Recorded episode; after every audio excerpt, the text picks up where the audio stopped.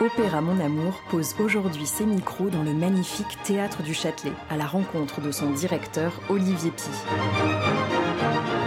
Alors j'avais une arrière-grand-mère qui dormait avec euh, le portrait de Puccini au-dessus de son lit.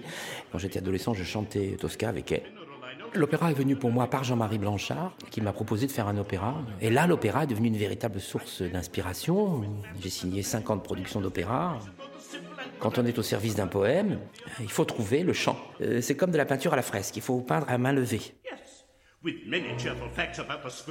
Le Châtelet, c'est tous les publics et toutes les musiques. S'il faut unir le théâtre et la musique, c'est la maison parfaite. Nous irons du rap à l'opéra contemporain. Le plaisir d'être spectateur ne s'est jamais éteint chez moi. Bien sûr, heureusement, j'ai eu l'opéra dans ma vie. Il y a la musique qui vous emmène dans les étoiles. Ça devrait être ça, le Châtelet. Voilà. Enlever toutes les étiquettes, fermer les yeux, monter au ciel. Opéra Mon Amour, le podcast des amoureux d'opéra.